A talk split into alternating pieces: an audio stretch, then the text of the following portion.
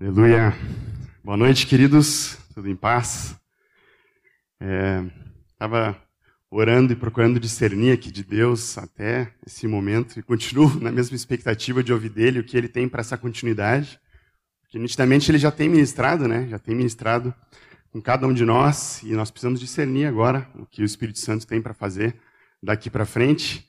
Temos recebido aí um banho de amor dele, de cuidado, né? Esse testemunho precioso é, do casamento, aqui nós recebemos é, isso como algo de Deus nos mostrando claramente que Ele nos ama. Né? Isso foi falado algumas vezes hoje. Ele nos ama, tem cuidado de cada um de nós, e não é à toa que cada um é, está aqui nessa noite, é porque tem algo especial de Deus para a tua vida, algo separado do alto, do nosso Deus para cada um de nós. E eu queria convidar vocês para que nós oremos juntos mais uma vez.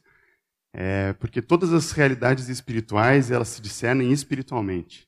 E nós somos totalmente dependentes agora que o Espírito Santo ministre no nosso coração, cada um, individual, algo que ele quer fazer. Então nós precisamos, nós somos totalmente dependentes do Espírito Santo ministrar em cada um de nós, e nós precisamos abrir o nosso coração, abrir a nossa mente, a nossa atenção também para recebermos aquilo que ele tem, senão nós corremos o risco de sairmos iguais. E eu creio que ninguém aqui quer sair igual nós queremos sair mais conformados à imagem e semelhança de Cristo, amém? Espírito Santo, nós queremos te convidar mais uma vez nessa noite, como desde o início desse encontro tem sido o destaque aqui. E nós queremos te dar toda a primazia, toda a autoridade nesse encontro, nessa noite, e pedir para que tu abra os nossos olhos espirituais. Abra os nossos ouvidos espirituais e o nosso coração, Senhor, porque queremos te ver. Queremos receber de Ti, Senhor, queremos sair transformados, Senhor, como que contemplando por um espelho a Tua face. E nós somos transformados dia após dia. Então nós abrimos os nossos olhos espirituais aqui para te vermos, para recebermos a Tua palavra, Senhor, como cantamos, queremos te ver, Senhor. Tu és santo, Senhor, Tu és santo, Tu é único, Tu é digno. E nessa noite, Senhor, que saiamos mais fortalecidos, Senhor, com o nosso homem interior renovado aqui, Senhor nosso espírito avivado nessa noite, Senhor. Mais próximos de Ti, Senhor. Mais próximos de Ti, daquilo que Tu tem para a Tua noiva e para a Tua igreja, Senhor. Em nome de Jesus. Em nome de Jesus. Aleluia. Deus é bom, uma alegria estar aqui com vocês. E eu queria repartir nessa noite uma carga. É, não é um ensino teológico, é, mas é um ardor no meu coração e eu confesso para vocês que eu tenho. Estou com muito tremor e temor aqui na frente, porque eu creio que é uma palavra profética de Deus e para alguns eu creio que é uma palavra de encorajamento, de ânimo e de perseverança, dizendo que devem continuar fazendo aquilo que estão fazendo. Para outros, talvez uma palavra de correção, repreensão, disciplina em amor, porque talvez devamos começar a fazer algo que talvez não estejamos fazendo. Mas de qualquer forma, eu queria cada um, eu sei que tem um tom especial de Deus e do Espírito para a sua vida. E é importante que nós estejamos atentos, então, àquilo que o Espírito Santo quer fazer. Eu queria perguntar aqui, quantos aqui são convertidos há menos de um ano? Menos de um ano, só para ter uma ideia. Levanta bem a mão aí, com coragem. De um a três anos, mais ou menos. De um a três anos. E os macacos velho aí, mais de três anos. Levanta a mão aí. Glória a Deus. Temos essa palavra Deus tem ministrado no meu coração muito forte. Eu me considero macaco velho também, mais aí de três anos de convertido e Deus tem me quebrantado com essa palavra e na verdade eu tinha absoluta convicção de que era só para mim e para minha esposa, para nossa família. Mas algumas semanas atrás, estando num encontro é, lá em casa com um casal de canoas, um, dos, um casal que tem cuidado dos adolescentes, lá estávamos com eles e enquanto nós estávamos orando e compartilhando sobre as coisas do reino, o Espírito Santo falou muito forte que aquela carga não era para ficar ali comigo. Era para ser compartilhada com aquele casal e depois no encontro em Canoas no sábado seguinte, que eu já estava escalado, mas não sabia o que, que o Senhor queria falar. E aí o Senhor disse que era aquela palavra. E depois disso, o Senhor me levou a compartilhar com o Rubinho e dizer, ó oh, Rubinho, eu acho que eu nunca tinha feito isso, dizer que tinha uma palavra para repartir aqui em Porto Alegre, mas ele disse, olha, eu creio que é do Espírito. Algo que o Espírito Santo quer falar conosco e, e eu não me considero de forma alguma uma referência nisso, por isso que eu acho que eu estou mais tremendo ao compartilhar isso, mas eu tenho sido disciplinado por Deus nisso. Então, creio que é, ele vai falar. Amém? Mas muitos aqui, aqueles mais antigos, talvez os de mais de 15 anos atrás, vão se lembrar de uma vez em que o irmão Abe Uber esteve conosco aqui. Quem estava naquele encontro do Abe Uber? Uns 20 aí, 30. Ah, vocês têm mais de 15 anos de casa aí, hein? Ele esteve conosco em 2005. E quando eu estava orando com aquele casal, o Espírito Santo me lembrou, e eu não tinha me lembrado, mas ele me lembrou de uma ministração do Abe Uber, que depois eu descobri que ela estava tá escrita nesse livro aqui, Discipulado Um a Um. E foi muito interessante, Zé, daí eu vi teu nome ali, né? Acho que é, né? Tu tentou disfarçar, botou as tuas iniciais ali, mas eu vi que, depois eu vi que era tu aqui na, na edição do livro. E, e, foi muito interessante, porque na hora o Espírito Santo me lembrou daquele livro, cara, daquela ministração de 15 anos atrás, e tem tudo a ver com a carga que estava no meu coração. E aí eu saí para minha prateleira lá e falei, cara, tem que ter o um nome, tem um livro chamado Fator Banabé, eu sei que tem isso aí. Comecei a catar esse livro e não achava de jeito nenhum. E aí eu botei na, na, na, minha biblioteca ali, né? Eu tenho um grupo no WhatsApp privilegiado, no condomínio ali. E aí eu coloquei no livro, gente, alguém tem esse livro aqui do Abe Uber? E aí o João disse, ó, oh, esse livro mudou de nome. O nome dele se chama Discipulado Um a Um. E aí eu voltei para a prateleira e aí eu achei o livro lá, que na verdade era do Michael, ele deixou comigo, recomendo muito esse livro. Então, muito que eu vou repartir é do que recebi desse irmão há 15 anos atrás e talvez não tenha vivido como deveria, mas tenho procurado viver e quero repartir isso com vocês, assim. Mas eu sou uma pessoa um pouco reflexiva, assim, gosto de, de meditar bastante nas coisas é, do Senhor e fazer diagnósticos delas e tentar entender algumas coisas que o Senhor faz. E principalmente um dos assuntos que eu mais gosto é sobre o crescimento da igreja, sobre a igreja e o crescimento da igreja. E talvez é um dos que eu mais estude e procure, principalmente viver o que na minha vida é, não tem gerado frutos, né? o que na minha vida eu realmente deveria estar vivendo para que a igreja seja cada vez mais a igreja gloriosa de Deus que Ele vem buscar nos últimos dias, que está cada vez mais perto, não só porque o tempo está passando, mas porque acho que todo mundo testifica isso, né? Jesus está voltando. Ele está voltando e ele vem buscar uma igreja gloriosa, uma, igreja, uma noiva gloriosa. E eu fico cada vez olhando para mim em primeiro lugar e vendo, cara, eu tenho sido essa igreja gloriosa, né? Mas eu quero ser, eu quero viver isso. O que é que eu preciso viver, né, Senhor? Nós aqui como igreja na casa, os irmãos que têm se reunido conosco é, semanalmente, ou nós como igreja em Porto Alegre, ou igreja espalhada por toda parte, eu creio que há uma, uma ânsia no nosso espírito aqui de vivermos essa noiva gloriosa que ele vem buscar. Acho que não é algo só do meu coração, isso creio que testifica no nosso coração aqui, queremos ser essa noiva gloriosa. Mais vidas sendo ganhas para Cristo todos os dias mais pessoas sendo libertas da escravidão e do jugo do pecado todos os dias, mais pessoas vivendo esse amor que nós estamos desfrutando nessa noite, esse cuidado. Cara, isso aqui o mundo não conhece, não tem. Mais pessoas sendo curadas de enfermidades, porque Jesus já levou sobre si todas as nossas pisaduras, por eles nós fomos sarados e tem tantas vidas que nós vemos, nossos colegas de faculdade, de colégio, de trabalho, desesperados, precisando de algo que nós sabemos e temos a resposta. Em Jesus a vida, em Jesus a libertação, em Jesus a cura, em Jesus a salvação. Ele é a resposta e nós temos essa resposta. Eu confesso que quando vejo nós desfrutando e louvando ao Senhor, essa preciosidade me vem no coração assim, cara, isso não é só para nós, né? Mais vidas, mais vidas. E fazendo essa análise crítica na minha vida, talvez por que, que eu não tenho vivido mais isso? Mais conversões, mais milagres, mais manifestação sobrenatural do Espírito Santo no nosso meio. Talvez seja justamente por isso, por não estar dando a primazia do Espírito Santo na minha vida como deveria.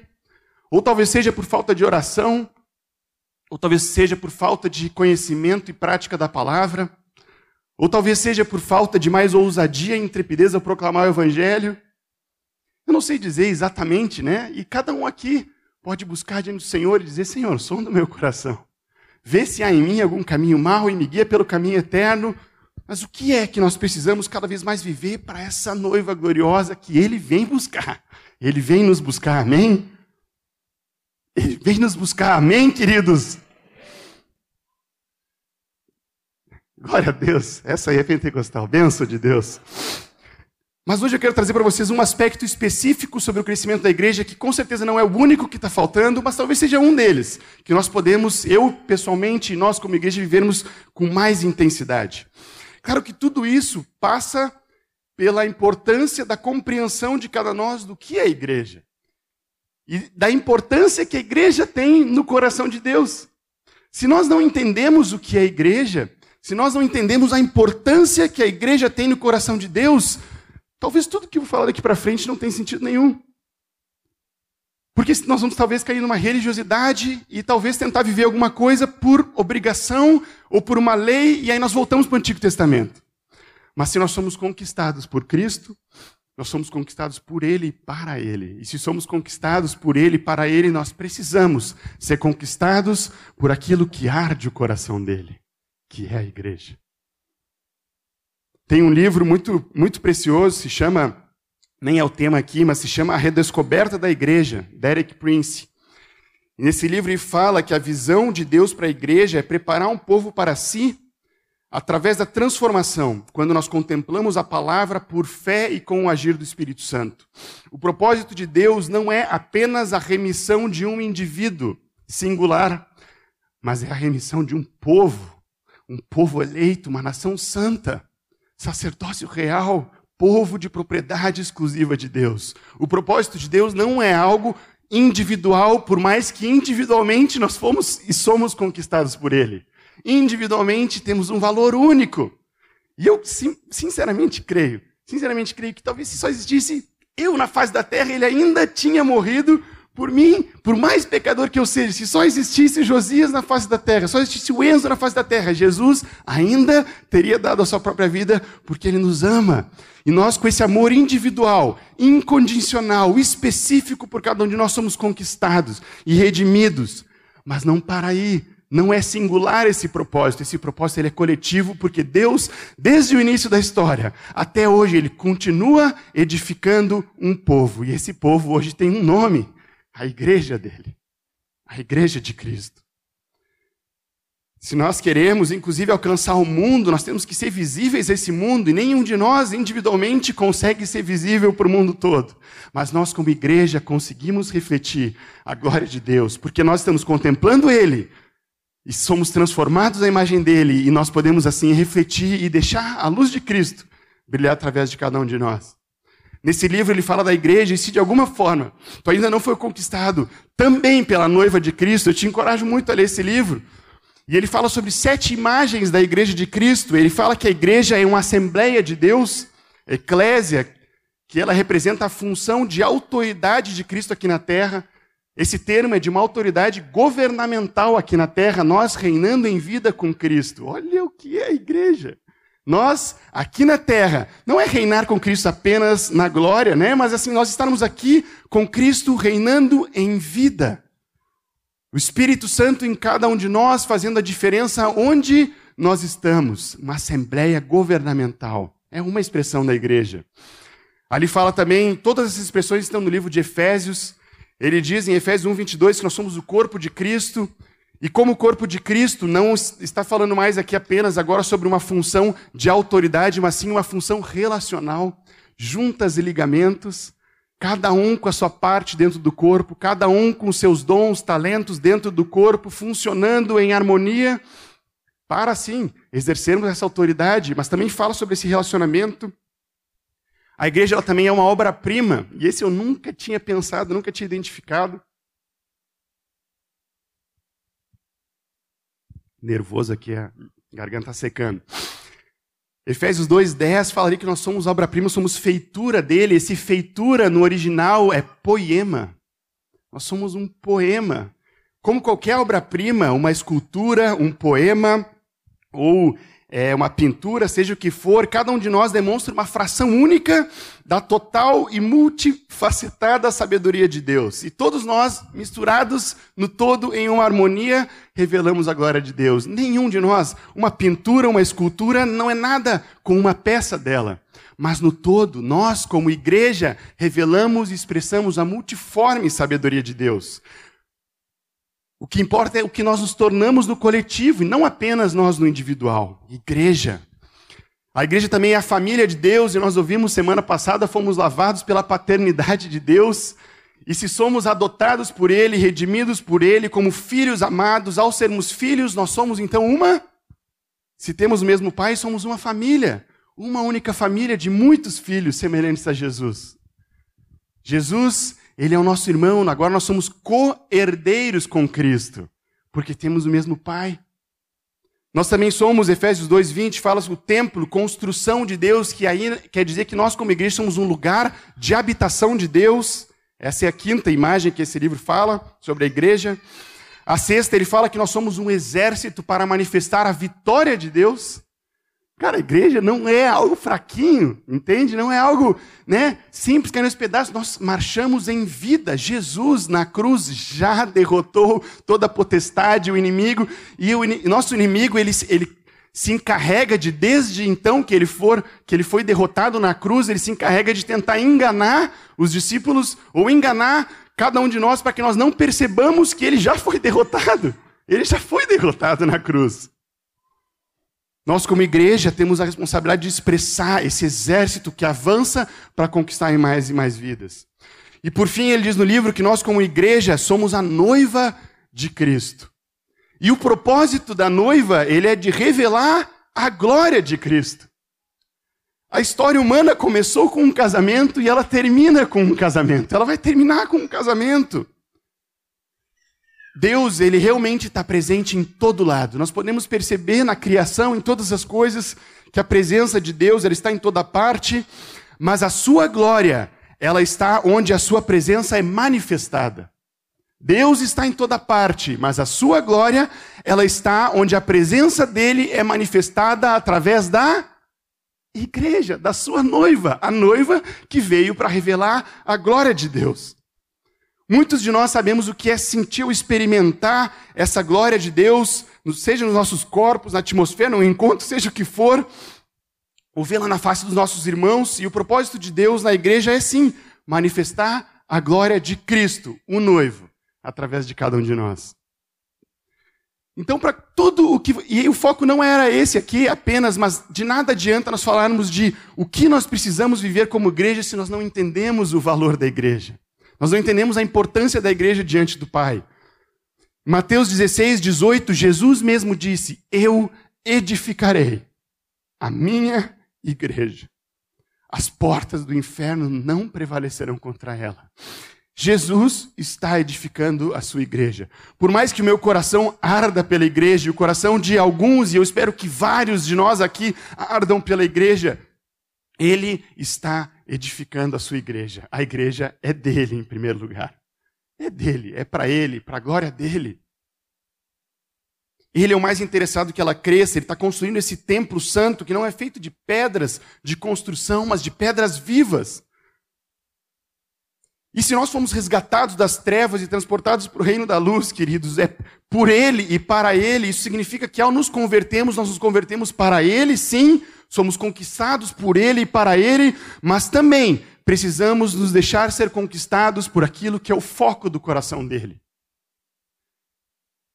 Uma vez eu ouvi que a nossa conversão ela é completa quando nós passamos por três dimensões de uma conversão. Eu preciso me converter ao Senhor em primeiro lugar. Isso naturalmente, se eu deixo Ele conquistar o meu coração, eu me converto aos meus irmãos e à igreja. Não é uma conversão completa. Eu não estou falando aqui de salvação ou não, não cabe a mim julgar e nem que vou me aprofundar nisso, não é isso que eu estou dizendo. Mas a conversão, conversão é mudança de rumo. Eu antes vivia de uma forma, agora eu vivo de outra. Eu me converto ao Senhor e isso muda o rumo da minha vida. Mas eu preciso também me converter ao meu irmão, e isso muda o rumo da minha vida. E eu também preciso me converter aos perdidos, e isso precisa também mudar o rumo da minha vida. Isso é uma conversão completa no nosso coração. E nessa noite o Espírito Santo está sim fazendo um diagnóstico no meu e no nosso coração do que é que talvez nós precisamos ainda nos converter. Eu confesso para vocês aqui de púlpito que quando eu tinha 15 anos eu realmente fui conquistado pelo meu Senhor e eu me converti nessa dimensão. E ali minha vida mudou radicalmente na minha intimidade com o Senhor e práticas de disciplinas espirituais que eu comecei a viver naquela época há 30, não, 30 não, 15, 16, 17 anos, hoje eu estou com 30 e poucos. É, você pergunta a Tchelle quantos anos eu estou, de 32. É, eu acho que é. E aí, uh, eu me converti naquela época e até então, cara, nunca mais retrocedi nisso.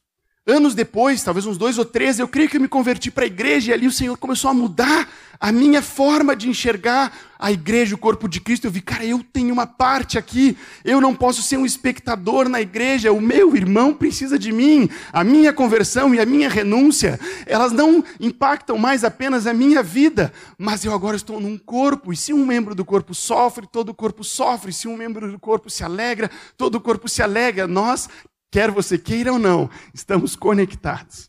Somos dependentes uns dos outros.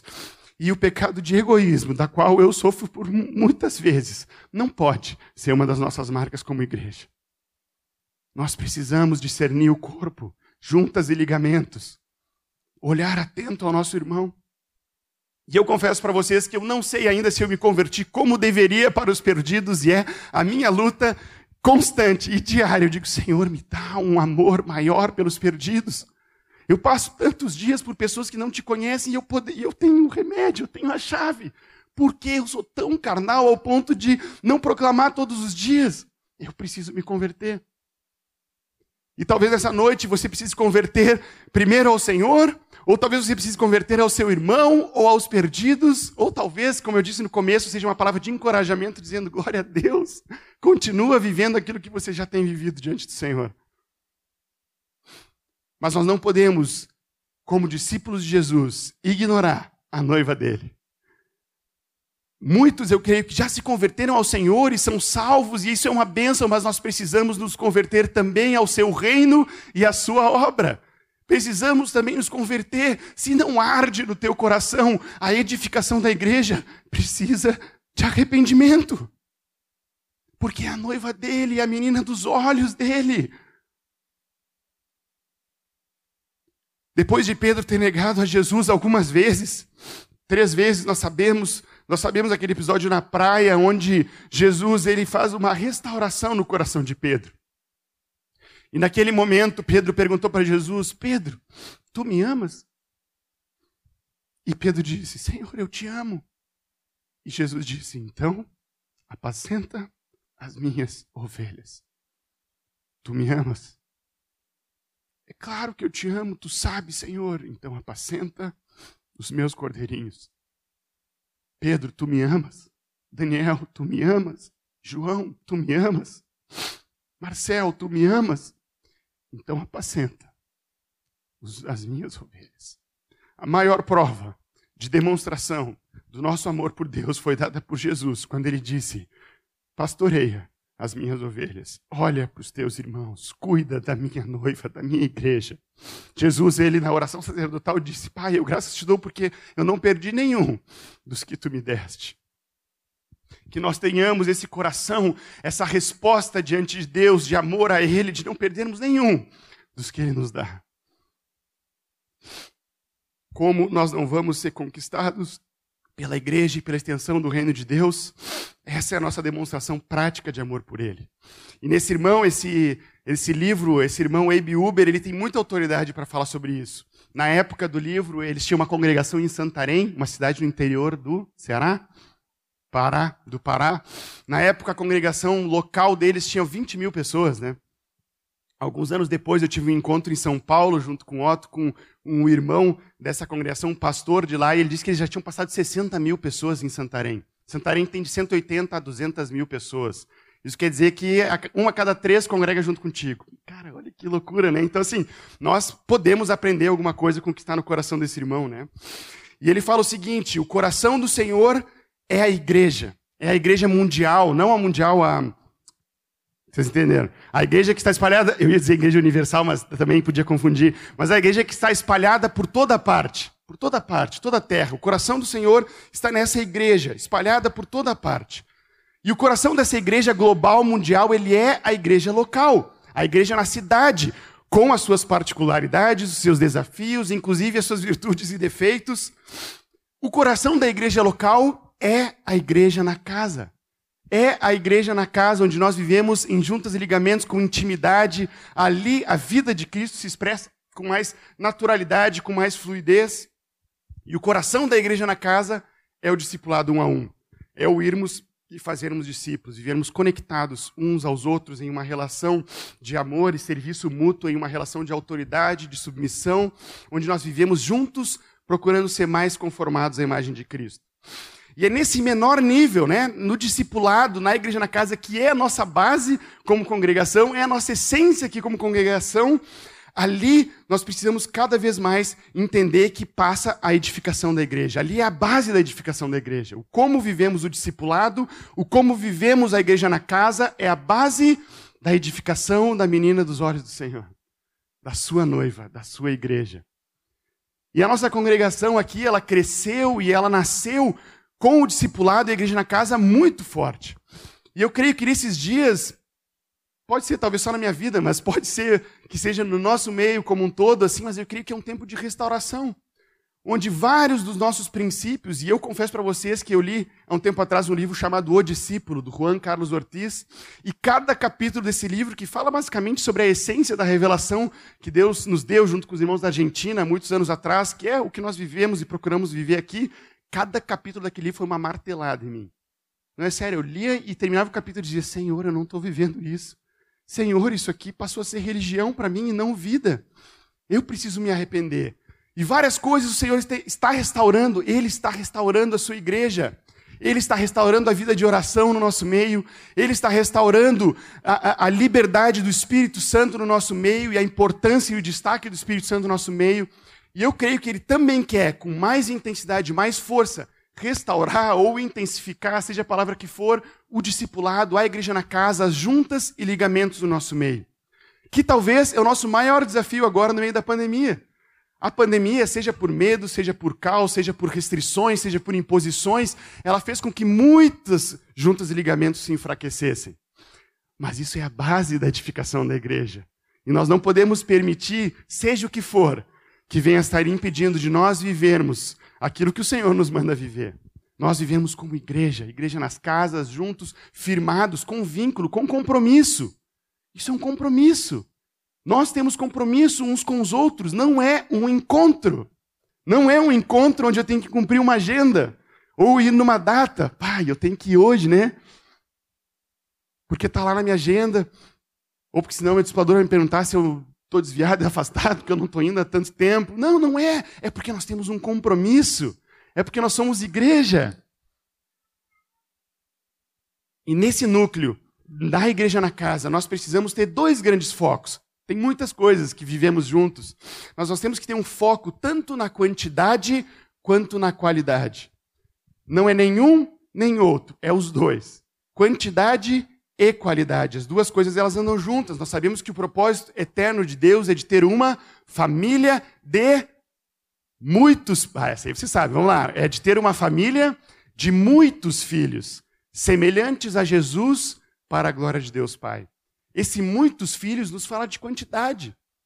E esse semelhantes a Jesus nos fala de qualidade. É isso que nós buscamos viver juntos quando estamos como corpo, reunidos na igreja na casa ou no encontro com qualquer membro do corpo. Temos que nos focar na quantidade e na qualidade. A quantidade, para a glória de Deus ser expressa em toda a terra, nós precisamos de quantidade. Para espalhar a igreja de Deus em toda a terra, nós precisamos de mais e mais vidas. Jesus disse: ide por toda a parte. Ele não disse vai até aqueles cantinhos ali. Não, ele disse por toda a parte. Então nós precisamos de gente mais vidas para Cristo. E muitas vezes, talvez eu já tenha usado, hoje talvez já fui liberto disso, mas, mas muitas vezes eu usei a qualidade como desculpa para a quantidade. Não, mas é porque a qualidade aqui, né? Não, mas a gente procura, né, viver num padrão de santidade, arrependimento, de vida com, com Cristo, né, de, de uma negação da carne. Amém, isso tudo é muito precioso, mas a verdadeira qualidade, que tem a ver com tudo isso que eu falei, ela gera quantidade. Não pode ser uma, uma desculpa, ou eh, minha, em primeiro lugar, não pode ser dizer, não, não, mas é porque nós queremos viver um padrão elevado de santidade. Se nós vivemos um padrão elevado de santidade, isso vai atrair o mundo. Isso vai atrair as vidas. Isso vai ser um contraste. Ovelha sadia da cria. Nós precisamos cada vez mais sermos parecidos com Jesus, sermos transformados à imagem e semelhança dele, para cumprirmos aquilo que ele nos chamou para fazer. Cada um de nós. Mais e mais vidas para Cristo. Isso nós estamos falando de proclamação do Evangelho. E a proclamação do Evangelho, existem muitas formas, muitos métodos, e não é o foco aqui que eu vou entrar, as formas que nós podemos fazer isso, mas eu estou muito convicto e muito certo de que a vida de Cristo em nós, brilhando, é o que atrai. E aí o método, ele é o segundo passo, entende? E aí Deus vai te dizer, um a um, evangeliza o teu colega, ou vai para a praça, ou vai para a rua, ou leva sopa, ou faz. Mas a vida de Cristo em ti, ao levar sopa, ao dar um abraço, ao entregar, como sei que tem vários irmãos aí que deixam no carro clube social e Bíblia, etc., ao entregar, a vida de Cristo vai fluir através de ti. E essa vida é o que impacta os nossos, ainda não irmãos, mas os nossos próximos colegas e, e, e seja quem for que nós estivermos. As pessoas, queridos, elas estão desesperadas. Elas estão desesperadas e há uma fachada muitas vezes de alegria, há uma fachada muitas vezes de suficiência, mas a palavra, a palavra que é a verdade nos diz que todos carecem da glória de Deus. Todos carecem da glória de Deus. Então, se tem uma certeza ao proclamarmos o evangelho que tu precisa ter é que aquela pessoa está carecendo da glória de Deus. Ela precisa de Jesus. E não é porque ela tem um emprego bom ou aparentemente está tudo tranquilo, mas é porque a palavra diz e nós acreditamos muito mais na palavra do que em qualquer outra coisa. E a palavra nos diz que todos precisamos de Cristo. Então, ao pregarmos a palavra, nós pregamos com ousadia e fé na palavra de Deus. E a palavra de Deus me garante. A palavra de Deus nos dá, inclusive, autoridade para irmos e proclamarmos o Evangelho. E assim como eu preciso de fé para orar por cura para uma pessoa, eu preciso ter fé na palavra, que na que a palavra de Deus me assegura ao orar, eu sei que aquela pessoa ela vai ser curada, porque a palavra de Deus me diz, da mesma forma é a pregação do evangelho. Nós pregamos com fé na palavra de Deus. Muitas vezes eu mesmo me intimido. E aí nós precisamos repreender esse espírito de intimidação e crer na palavra de saber tu precisa de Jesus. Eu sei. E eu tenho tido o privilégio e a oportunidade pela minha função dentro de uma empresa que eu sou responsável por algumas áreas e uma delas é o RH. E eu tenho tido a oportunidade de ouvir muitas pessoas que não conhecem o Senhor falarem sobre as suas vidas. Elas estão desesperadas. É depressão, é crise de ansiedade, é crise de pânico, é medo. Todos carecem da glória de Deus. Por isso a gente não pode né, ser, no livro ele fala um exemplo, né, ele brinca ali dos cristãos, agentes secretos, né, mas ele conta uma história de um colega de trabalho que se converteu e aí esse cara, ele viu ao ir no culto que três colegas de trabalho dele eram convertidos e congregavam no mesmo lugar. E esse cara chegou indignado para eles e disse: Por quê? Vocês me deixaram tantos anos sofrendo sem o Evangelho. Quando eu li isso, esse livro foi mais uma martelada. Eu estou todo amarretado aqui, gente. Como nós não vamos deixar a luz de Cristo brilhar. A luz, ela precisa estar no veladouro. É isso, né? É. Não debaixo do alqueire. Temos que brilhar a luz de Cristo. E essa presença de Cristo manifesta através de nós. Atrai. A vida atrai. A morte, ela é atraída pela luz. Ao mesmo tempo, queridos, que nós precisamos nos focar em quantidade, nós também temos que nos focar na qualidade. Imaginem comigo agora o que pode acontecer. Eventualmente, né? Tu começa a cada vez mais deixar a luz de Cristo brilhar através da tua vida. E aí tem um colega de trabalho teu que não consegue dormir. Ele passa noites em claro por medo, por crise no casamento, ou por qualquer dificuldade, seja financeira ou outra.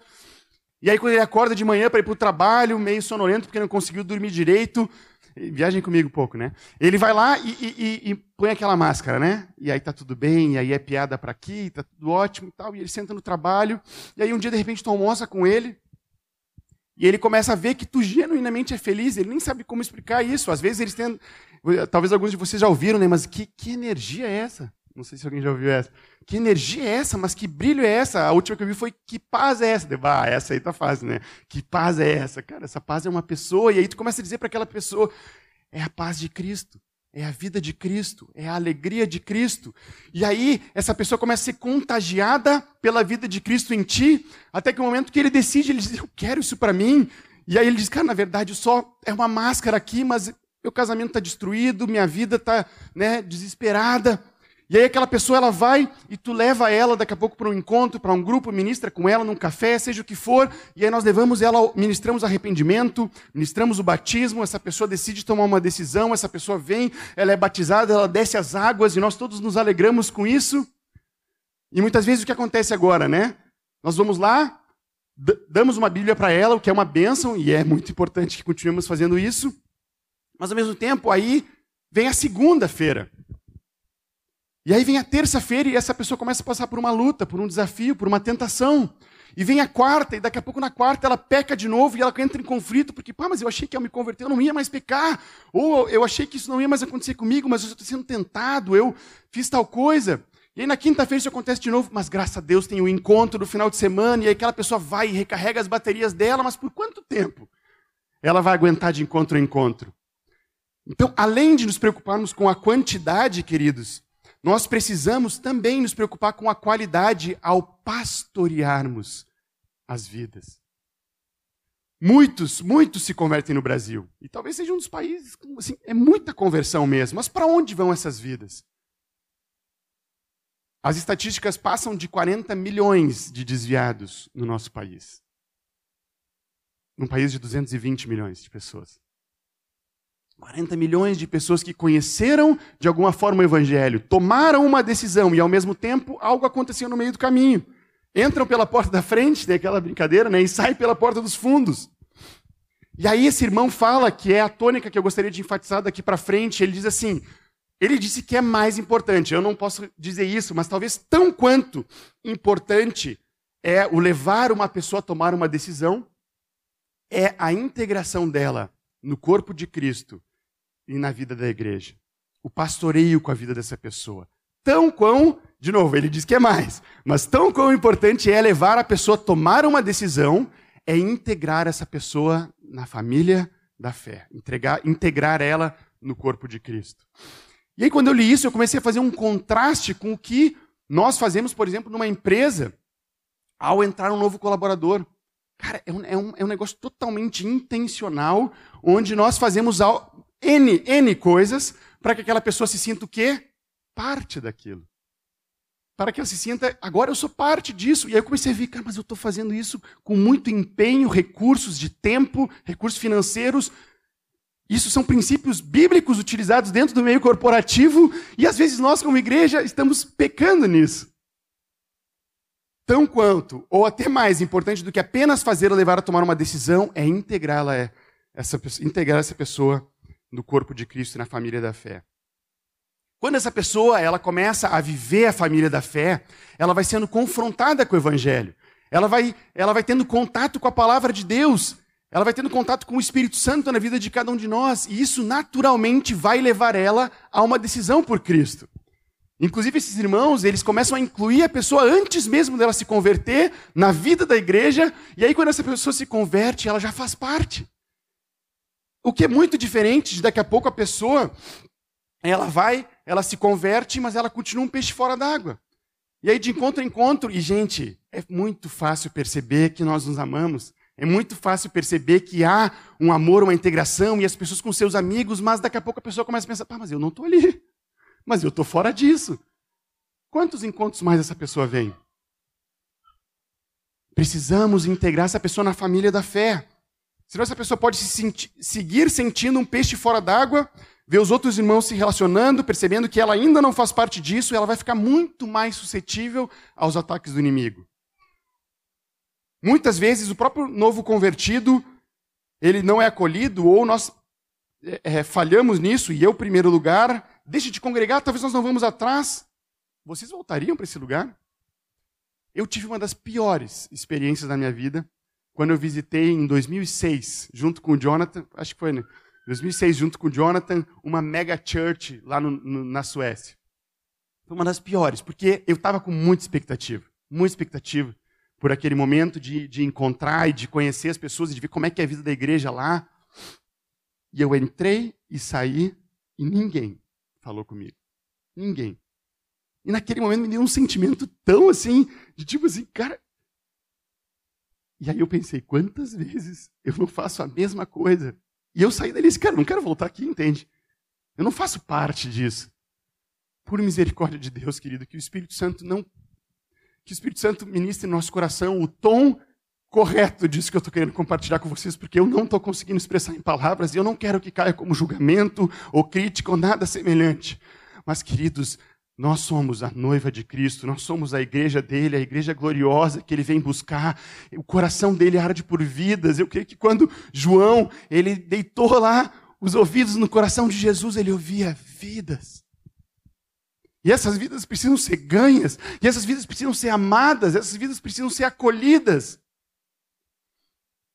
Precisamos sim nos preocupar com a quantidade, mas a autêntica qualidade gera quantidade uma igreja saudável, com membros cuidando uns dos outros, integrados no corpo de Cristo, ela cresce. Ela vai crescer. Porque as pessoas não têm isso lá fora e elas querem ter. E vão viver isso conosco. E o que nós podemos fazer? Tem um exemplo muito claro que esse irmão tra trata, e é por isso que o nome do livro antigo, o Fator Barnabé.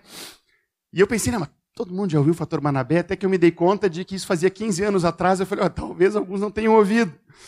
Mas eles chamam nessa congregação o fator Banabé um objetivo prático e intencional de todo discípulo de Jesus de integrar as novas pessoas na família da fé, de acolher elas, ou os novos, ou os próprios débeis na fé, as pessoas que talvez estão, eu vou usar um termo aqui, mas marginalizadas na igreja, que talvez estão sozinhas.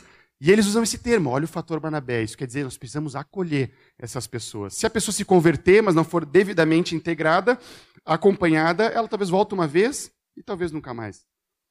Devemos tratar com seriedade levar uma pessoa à decisão de Cristo, por Cristo.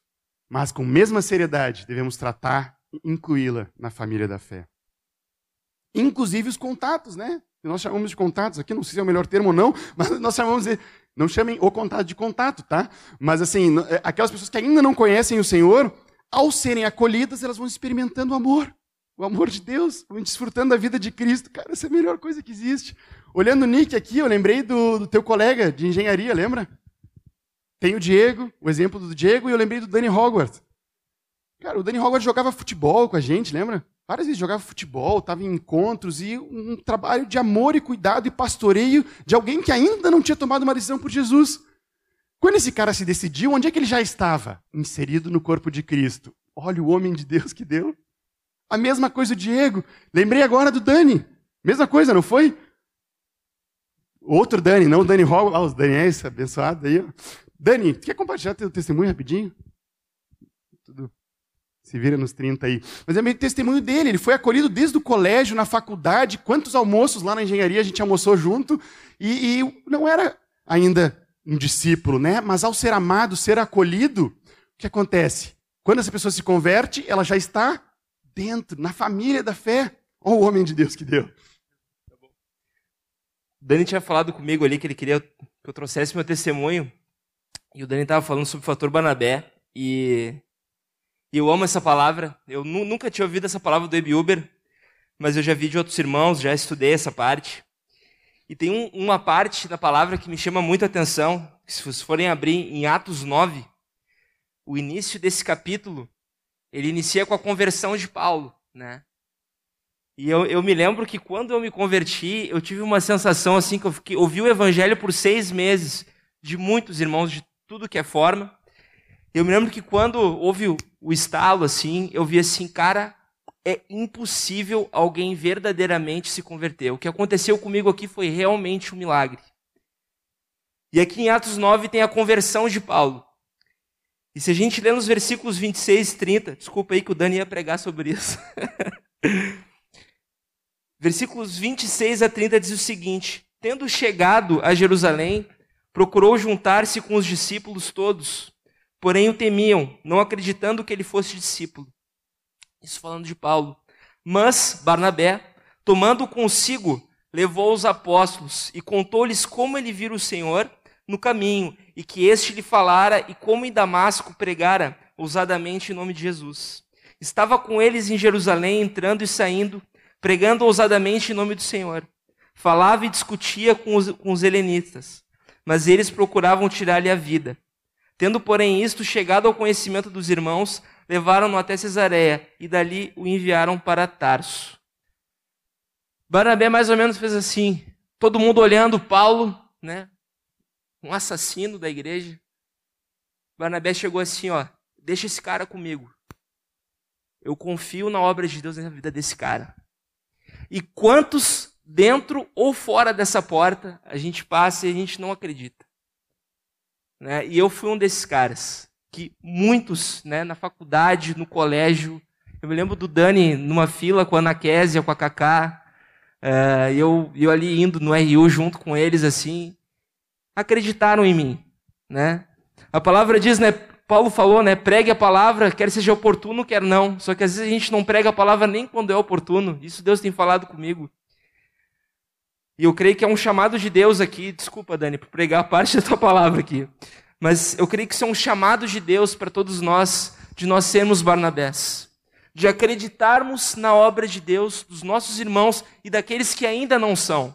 Se vão se converter ou não, se é obra do Espírito Santo, mas façamos nossa parte. Acolhemos, amemos e preguemos o Evangelho. Eu sou fruto disso e eu sei que todos aqui são fruto de acolhimentos de amor e que exerçamos mais isso, né? que não deixemos esse nosso músculo da fé atrofiar, mas que ele seja bem rígido e forte, praticado, perante, dia após dia. Obrigado, querido. Barnabé é um exemplo que nós podemos olhar na palavra de Deus.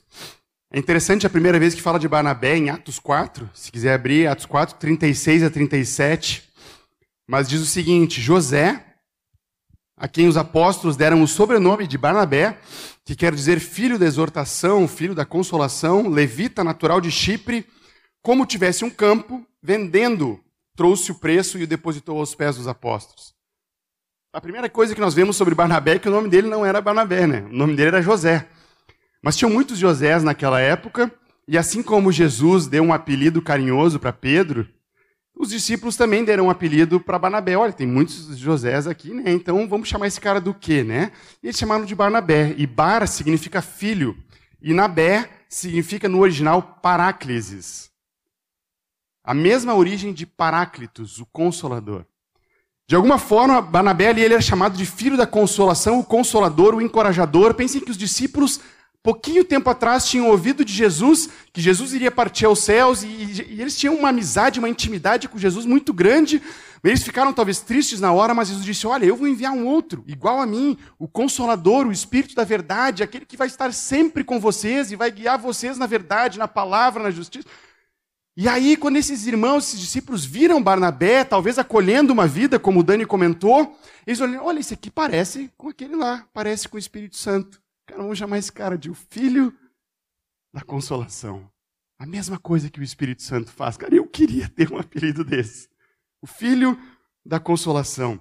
Está ao lado para encorajar, para consolar. Os discípulos viram nele essas características que tinham acabado de ouvir de Jesus e estavam desfrutando do Espírito Santo também. Certamente eles viram essa atitude nele de receber, e muito disso talvez seja porque ali no texto diz que ele era um levita, né? E um levita, em primeiro lugar, é um adorador. Ou seja, em primeiro lugar, nossa conversão ao Senhor. Então ele era um adorador, intimidade com Deus. E aí isso ia ser refletido no amor dele aos irmãos ou aos perdidos. Mas também diz que ele tinha um coração dadivoso, de compaixão. Diz que ele vendeu um campo em Chipre, e Chipre, ele era uma ilha uma terra muito fértil, inclusive cheia de pedras preciosas, certamente era um terreno caro, e ele vendeu isso. Isso quer dizer que para viver isso que nós estamos falando, nós precisamos sim ter uma entrega, ter um coração dadivoso, um coração generoso. Talvez vocês sejam que nem eu e não tenham um terreno numa ilha em Chipre, mas talvez vocês tenham tempo, um carro para dar uma carona, Talvez tenham o quê, né? Temos a energia, a disposição, as nossas horas livres. Talvez nós precisamos abrir mão de algum churrasco com os nossos amigos ou com a nossa família, que é tão gostoso, né? Com as pessoas que a gente já está acostumado. Mas talvez a gente tenha que chamar aquela pessoa para aquele convívio, para ele viver e desfrutar daquilo. Isso é abrir mão, é vender o teu terreno em Chipre. Talvez tu tenha uma folga na semana, uma folga na semana. E talvez tenha que abrir mão dessa folga para visitar aquele contato ou para visitar aquele irmão novo convertido que ainda não é firme na fé. Talvez tu esteja há muito tempo, né? Pandemia e tal, esperando um aniversário, um casamento, uma festa, uma coisa para ir. E talvez tu precise entregar o teu terreno em Chipre daquelas duas horas, três horas daquele evento para sentar do lado de alguém que normalmente tu não sentaria do lado e ficar conversando com aquela pessoa. O Abe conta um exemplo no livro. Ele fala que uma vez ele estava num casamento e qual que é a nossa tendência natural, né? Os crentes se unem, né? E aí fica a crentalhada toda, né? Aquela coisa legal e vivendo aí na harmonia, na união, que é muito gostosa, muito boa. E aí, às vezes, né? Não sei se vocês já perceberam, aniversário de crente, o casamento de crente, e aí os, aqueles que não conhecem o Senhor, às vezes vão ficando aonde? Aí você entra numa mesinha, mais tímido, aí vai no outro cantinho, né? Nós precisamos entregar o nosso terreno de Chipre e sentar do lado desse irmão. E aí eu comecei a pensar, desse irmão, profetizando em nome de Jesus, é, mas é, é, eu tenho que sentar do lado. E aí eu fiquei pensando, não, mas às vezes eu faço, tentando, né, minha carne justificar aqui, não, mas às vezes eu faço isso. Aí eu continuei lendo, aí ele disse assim, olha, ele sentou naquele casamento do lado é, de um casal, que a esposa era convertida e o marido ainda não, um dentista, e ele ficou três horas sentado do lado daquele homem ouvindo sobre odontologia. Eu vi o Felipe estava por aí, né, ouvindo sobre odontologia. Ficou lá ouvindo, ele disse, olha, saí naquela noite assim, ó, com duas coisas, entendendo muito de odontologia e com um amigo. Na semana seguinte teve um outro evento da igreja, e o Abe não ia poder sentar do lado daquele casal porque ele é, já tinha se comprometido a sentar do lado de outra pessoa. Também não conhecia o Senhor. E aí ele pediu para um outro irmão e disse: oh, Tu tem como sentar com eles, por favor, nessa noite? E ele disse: Tenho, tenho. E aí, quando esse casal, que não, esse homem que não conhecia o Senhor, entrou no salão e viu o Abe, ele chegou para esse, esse cara que ia acompanhar ele na noite e disse: Olha ali, ó, o meu pastor. Ele não tinha tomado uma decisão por Jesus ainda. Mas ele tinha ganho um amigo integrar na família, acolher. Isso tem uma entrega nossa de tempo, de energia, de, de lazer, de dinheiro, muitas vezes. E tem alguns aspectos práticos disso que eu pude tirar do livro. Ele diz: primeiro lugar, é mais importante, repetindo, ou tanto quanto, in, integrar uma pessoa na igreja local do que apenas levá-la a uma decisão. Segundo, para integrar. Estou com dificuldade nessa palavra, tá, gente? Uma pessoa na igreja local é preciso cultivar uma amizade profunda com ela. Terceiro, essas amizades profundas são mais facilmente cultivadas em eventos sociais ou informais. É um almoço, é uma janta, é um churrasco, muito mais do que apenas num encontro da igreja. Nesses eventos, nesses momentos, é necessário dedicar muito tempo e atenção àquela pessoa, senão não vai se cultivar uma amizade profunda. Quinto, para isso nós precisamos de abnegação, pois normalmente nós queremos então estar com aqueles que nós já temos um convívio, uma amizade. E sexto, para cultivar essa amizade, desenvolver amizade, é preciso ouvir. Cara, e ouvir. E ouvir, e fazer mais perguntas, e ouvir, e conhecer a pessoa. Nós temos tido uma experiência muito legal, muito legal. com Tem alguns irmãos aqui que fazem funcional e pilates, está no mesmo lugar é, que eu costumo fazer. E, e tem ali uh, um casal que é, que, que é dono ali do estúdio. E, cara, eles são meus amigos.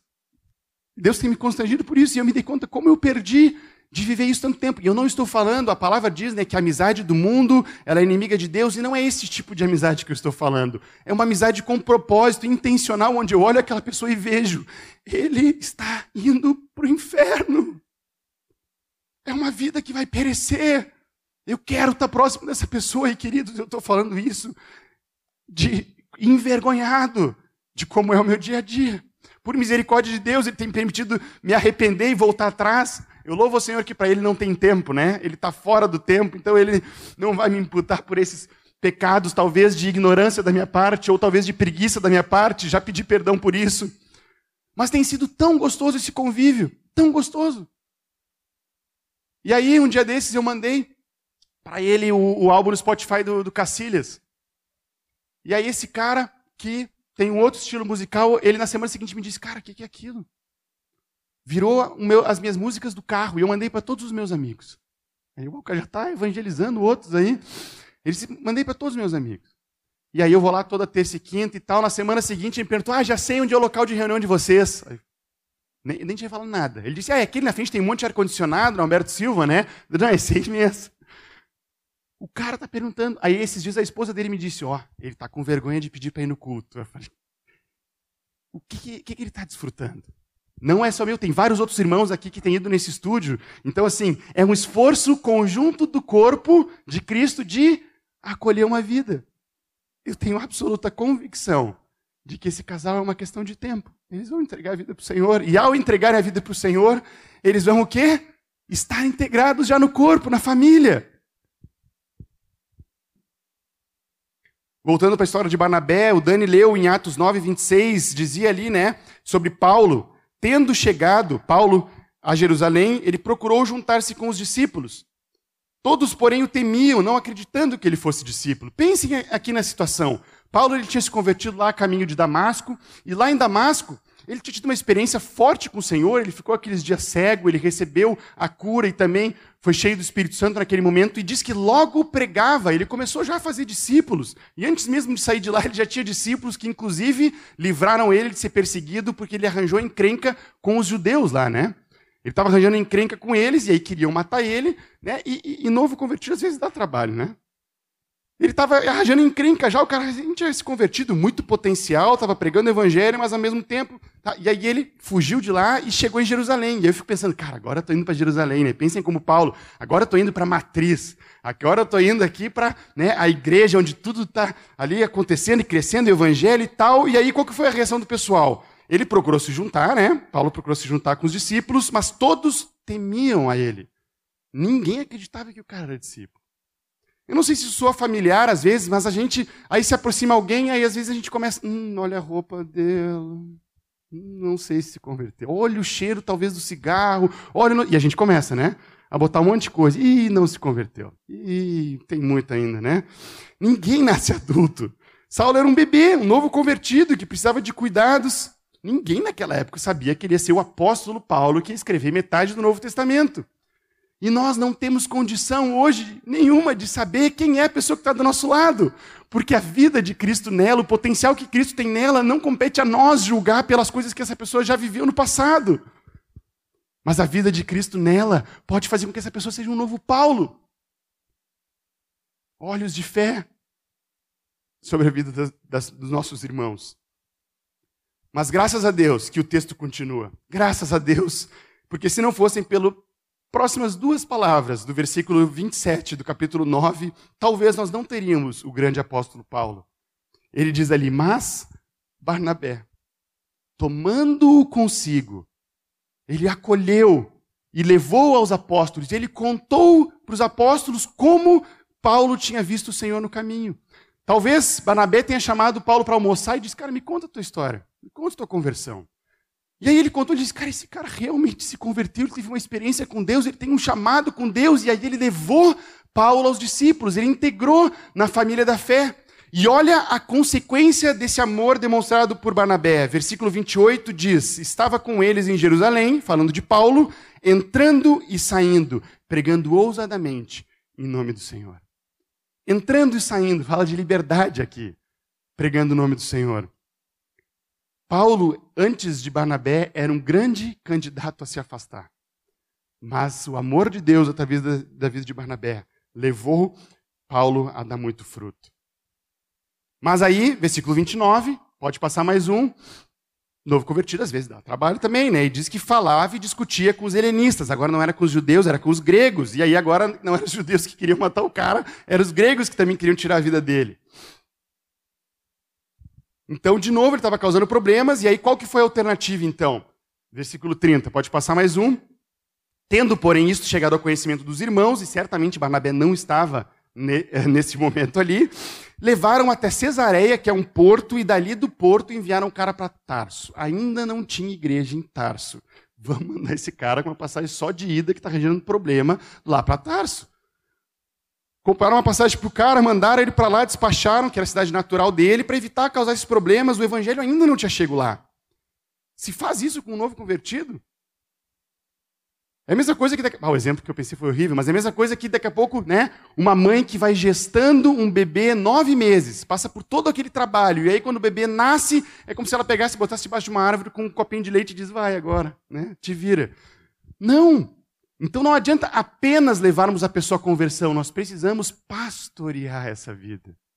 E esse pastorear não é não é, queridos, responsabilidade apenas dos nossos pastores, dos nossos presbíteros, dos nossos líderes. Todos nós, como discípulos de Jesus, somos chamados para irmos e fazermos discípulos. É nosso papel olharmos para a vida dos nossos irmãos, dos novos na fé, dos que ainda não se converteram e acolhermos essas vidas e pregarmos o evangelho, seja em palavras ou seja em ações. Talvez eles ainda não tinham entender, entendido o segredo ali de Barnabé, e aí mandaram Paulo para longe e fica um tempo na palavra sem falar de Paulo. E aí a gente dá um pulo agora para Atos 11, 19 e 21, e diz o seguinte: Atos 11, 19 e 21. Então os que foram dispersos por causa da tribulação que sobreveio a Estevão se espalharam em algumas cidades. E não anunciavam a ninguém a palavra senão somente aos judeus. Alguns deles, porém, que eram de Chipre de Sirene e que foram até Antioquia, começaram a falar também para os gregos anunciando, anunciando o evangelho do Senhor Jesus.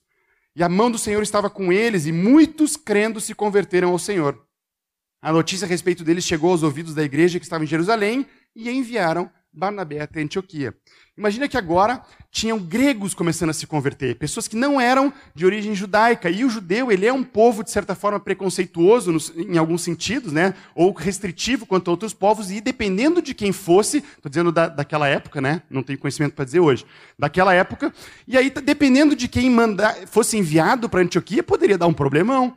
Porque eles poderiam querer imprimir os costumes da lei judaica naqueles novos convertidos. E aí o que eles pensaram? O que, é que nós vamos mandar? Manda lá o filho da consolação, Barnabé.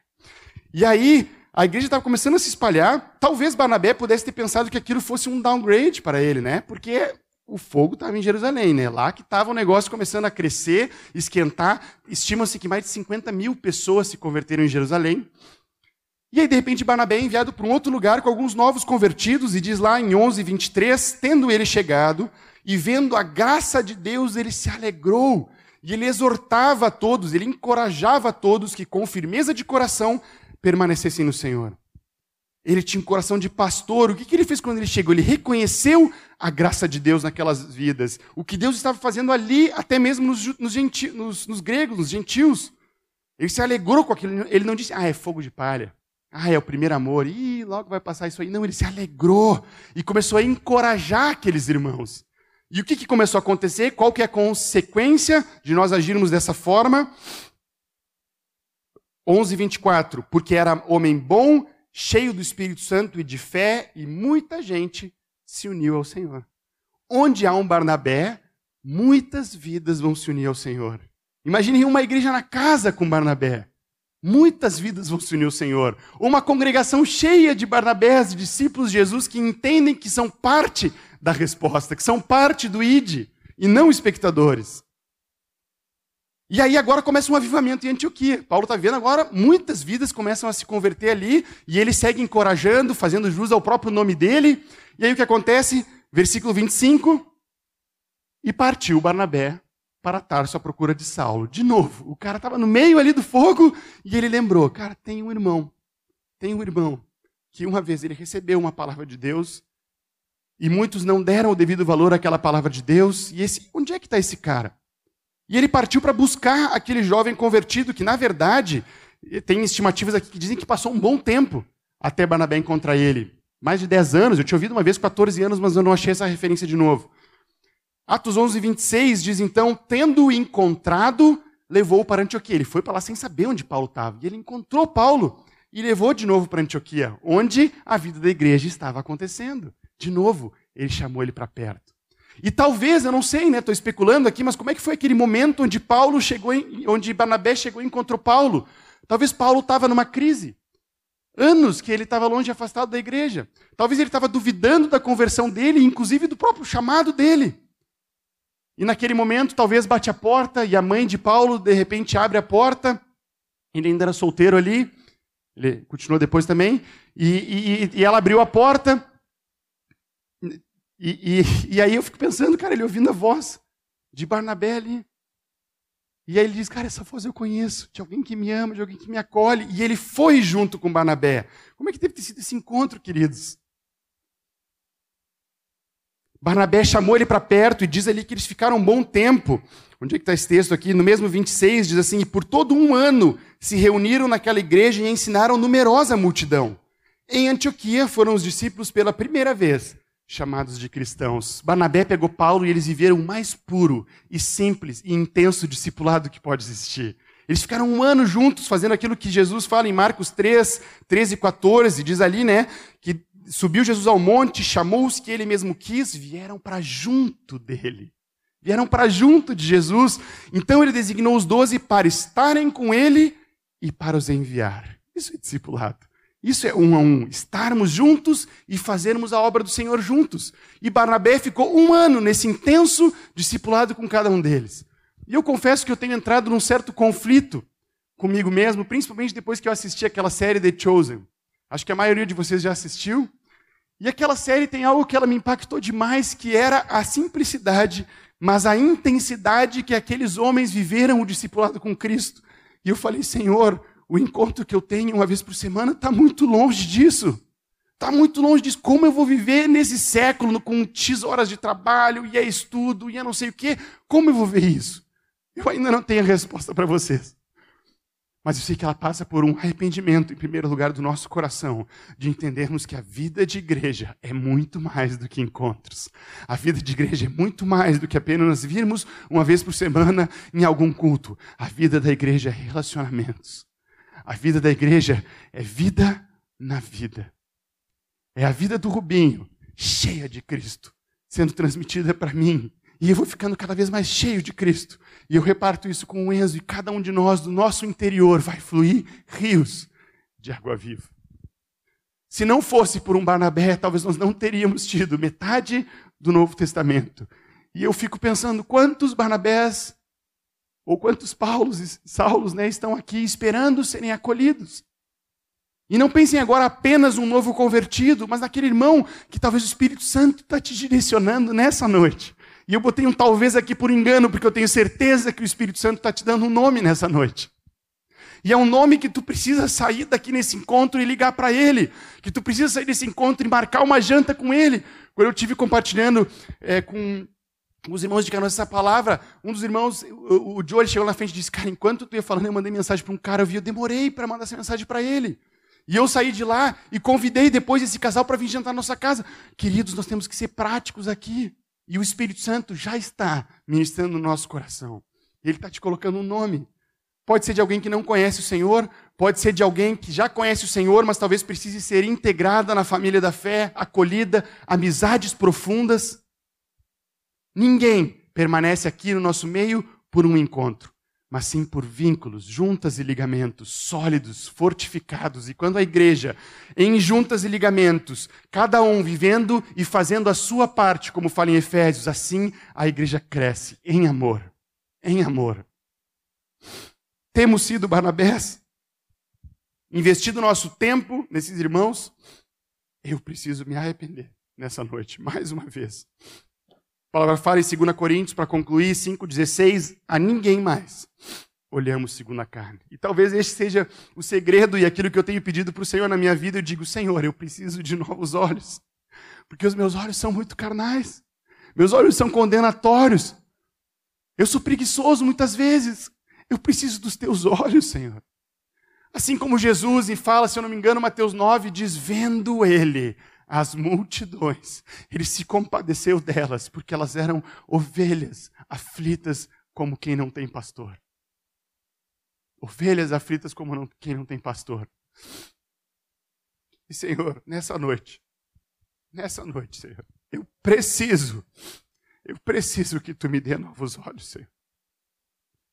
Eu preciso, Senhor, que tu tire esses meus olhos carnais, Senhor.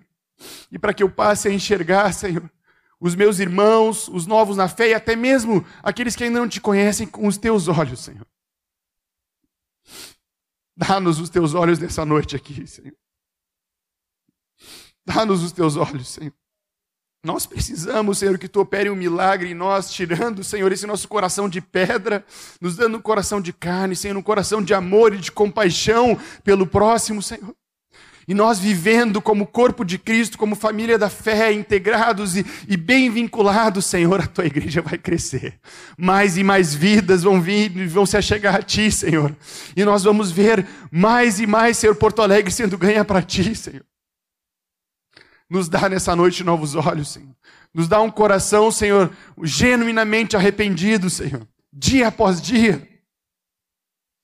Nos enche do teu amor, Senhor. Eu não quero ser egoísta tendo recebido tanto de ti, Senhor, e recebendo tanto de ti, e não repartindo isso com os meus irmãos. E nessa noite, Senhor, eu sei que tu pode fazer no nosso meio uma obra sobrenatural. E eu queria te convidar agora, querido, que se você quer esse milagre de Deus na tua vida, que você comece a orar agora com fervor, pedindo para que Ele faça isso em ti. E levanta tua mão se tu quiser, e levanta do lugar se tu quiser, só não fica parado, querido. Nós precisamos desesperadamente de um novo coração, de novos olhos. Espírito Santo de Deus. A palavra fala, queridos, em 2 Coríntios 5,15: Ele morreu por todos, para que os que vivem não vivam mais para si mesmos, mas para aquele que por eles morreu e ressuscitou. Nosso Jesus, ele morreu e ressuscitou por ti. Ele te comprou com alto preço, não foi com ouro ou prata, coisas corruptíveis, mas foi com o precioso sangue dele. E agora tu não pertence mais a ti mesmo, mas agora a tua vida é dele, é para ele. E nessa noite, Senhor, mais uma vez eu quero me arrepender de toda a passividade. Mais uma vez eu quero me arrepender de todo o comodismo e comodidade, toda a apatia. Nós precisamos de Ti, Espírito Santo. Ministra no nosso meio aqui nessa noite.